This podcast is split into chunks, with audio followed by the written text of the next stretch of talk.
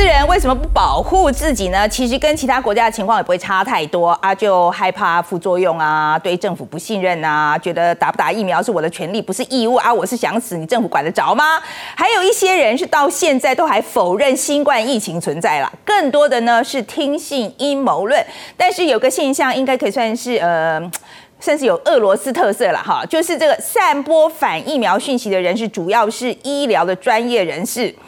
对哦，医生不是叫你赶快去打疫苗哦，是说疫苗很可怕哦。关于这一点呢，很讽刺哦。其实俄罗斯的疫苗开发史很悠久，而且它其实是很厉害的。德国的总理梅克尔呢，他最崇拜的偶像是凯萨琳大帝。在一七六八年就身先士卒，成了第一个接种天花疫苗的俄罗斯人，而研发出小儿麻痹的这个疫苗的沙宾博士，更在一九五零年代跟前苏联科学家合作，就进行了口服疫苗首次的大规模临床实验。一九六零到一九七零年代呢，在国家机器的强力推动之下，俄罗斯的疫苗接种率之普遍，在那个时候没有人在抗拒的啦。那现在这个反疫苗情绪是哪里来的呢？这就要追溯到一九八八年啊，这个共青团的《真理报》上就刊出了一篇文章，那文章就谴责大规模接种疫苗很脏，是疫情传播的输送带，是由一群根本就是应该被关起来的这个药学专家跟这个免疫学者啊在主张的。要知道当时呢，《真理报》的流通量高达两千两百万份，那这一个论点呢就立刻在医界跟宗教界散播，从此以后，俄罗斯人的疫苗接种意愿就直。直落到现在都回不去。那其次就是像台湾这样，还有很多人相信中医跟推拿医师一样，在俄罗斯也有不少传统的治疗师、神秘主义跟民间疗法，那就受到出版品跟社群网站吹捧，就跟中医一样，它就被纳入了正当的医疗体系当中。偏偏这些当红的传统治疗师都跳出来反疫苗。理由是呢，短短的一年内是不可能研发出人人适用的安全疫苗的。更不幸的是，俄罗斯反疫苗的核心组织是独立医生协会，就声称新冠病毒之所以会夺命，完全是有心人士跟政府制造的集体歇斯底里。所以，就算这个俄罗斯人民不管他们有多崇拜普丁啦，也仅止于这个个人崇拜而已啊。那说到打疫苗，自己的身体还是自己管比较保险啦。像从这个俄罗斯的故事，我们就知道啦。那其实这个假新闻是有可能死人的啊。那所以呢，我们就今天接下来这个新闻这样看，我们就要看看哦，哎，为什么像我们这样子记者可以去拿诺贝尔奖？我们这个记者啊，拿诺贝尔奖真的。很不容易啊，那个有多不容易呢？史上大概只有 二十个吧，我随便 Google 了一下，哎，居然真的有二十个，哎，哎，真的还不少哈。那今年呢又多了两位，那今年的诺贝尔和平奖就颁给了两名记者，分别是菲律宾新闻网站的这个 Rappler 的执行长瑞萨哈，还有这个俄罗斯独立报的《新报》的总编辑穆拉托夫。那诺贝尔委员会就强调，这两位捍卫言论自由，对民主呢有很大。的贡献，那我想有些观众朋友可能会说啊，你看人家当记者都拿到诺贝尔奖啊，你范琪斐在干嘛？我在朝那个方向前进啦。虽然这个志愿应该是永远都不会实现了，但志愿高什么不好，对不对？而且呢，记者拿诺贝尔和平奖，通常就表示那个国家形象不好啦。那通常他们这个国家就是压迫记者嘛，还压迫言论自由嘛。那经济学人就写了一篇分析，说这个记者得奖就是在告诉我们，说真话在这年头很不容易，不容易到你当当你勇敢的说真话，就可以拿到诺贝尔奖。美国智库自由之家的报告就说，全球整体的网络自由度呢，已经连续十一年下滑。过去一年以来，他们监测的七十个国家当中，有三十国的网络言论自由度是往下掉的。我们先说啊，这个统计的满分是一百分，那我们台湾是拿了八十分，排名全球第五，这也是台湾第一次被拿来评分。那分数掉最多的呢，就是缅甸。哎，这次缅甸是一口气就掉了十四分，只剩下十七分。那主要就是今年初缅甸军政府政变之后，就透过各种手段限制网络内容嘛。那另外呢，白罗斯啊，白罗斯它也跌了七分。这个只是因为这个万年总统卢卡申科啊，在去年又让自己连任了，那就引发民众激烈的抗议。但是当局还是强烈镇压，还冲进独立媒体去抓记者。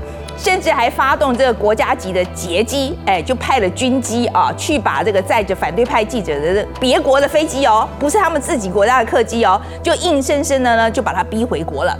至于中国呢，则是没有变动，那当然不是因为当局没有打压了，而是因为分数已经低到不能再低啦。这七七十国里面呢，垫底的就是中国，只有十分而已，而且已经是连续七年垫底。你也不要以为只有极权国家才会下降啊！不要说我们只挑中国的毛病，美国、德国跟澳洲都各掉了一分。那七十国中只有十八个国家跟去年比起来是加分的。至于管制的手段呢，很多国家都是使用了直接断网啊这个方法。那么根据 NGO 的一个数据啊，在二零二零年，全球有二十九个国家跟地区至少就发生了。一百五十五次的全国或部分断网，那其中一百零九次发生在印度，第一名就是印度啦。但是直接这样断网就很难看嘛，就显得这些强人很粗暴，而且严重冲击民生的经济啊。本来对政府没意见，现在都有意见了。那现在应该有不少独裁者都很羡慕中国吧？要知道，本来呢网络很松啊，你要收回就很困难。但是中共呢，早在一九九六年刚开始架设网站的这个基础建设的时候，它就已经超前部署。当时中国的网络使用者只有十五万人，那当时你要用网络呢，就是要给政府这样管，那久而久之，它就变成常规了。北京架设的这个网络长城，像是 Google 啦、Facebook 啦、Instagram 啊，这些基本上都不能用啊，只能用他们自己中国国产的百度啊、微博啊、小红书。那墙内墙外的资讯就天差地了。那这套系统呢，不会垮，很大的原因就是因为它的市场够大，内需足以让他们开发本土产品，那自己在国内玩自己的很。轻松的就把国外的企业就挡在门外了，然后呢，它还持续的进化哦。例如，两千零九年新疆发生了七五事件，汉维冲突啊，就死了几百人。那第二天呢，北京就把网络切了，断网持续至少一年多。而近年呢，当局又拼命再教育这个维族人，就要求他们要下载手机的监控程式，掌握他们在网络上的这个活动。如果下载 Skype 啦、Facebook 这些呃外国的 App，就可能遭到政府的锁定。那北京自己用不够哦，还把这一套就出口这个软硬体来帮助其他国家来建立有中国特色的网络。比如说像伊朗，目前就已经封锁了 Twitter 跟 Telegram 这些国家所流行的 App，但是呢，伊朗政府觉得还不够，还有超级内联网的设计，那只有政府许可的 email 啊、搜寻引擎跟浏览器才可以用。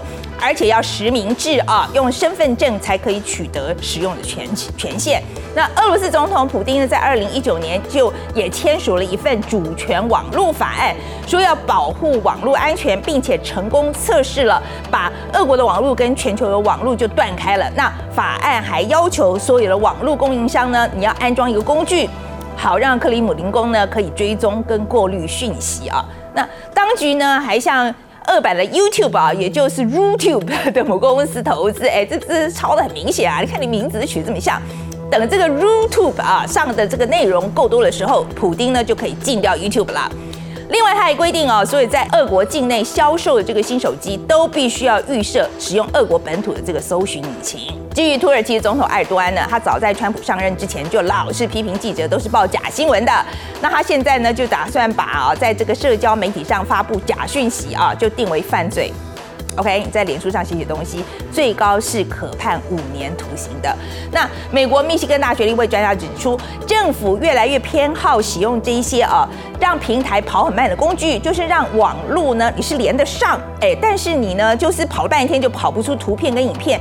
毕竟啊，有画面的东西往往还是比文字有煽动性的嘛，好，也比较容易引发异议。那这种聪明的手段呢，就让用户很难找到破解的办法，那也常让用户呢很难判断。这个当局到底有没有在监控啊？所以到底是政府在监控我呢，还是我的网络就是太烂啦？听起来好像，哎，怎么都好是胖虎在赢啊？好，好像都是集权国家在赢。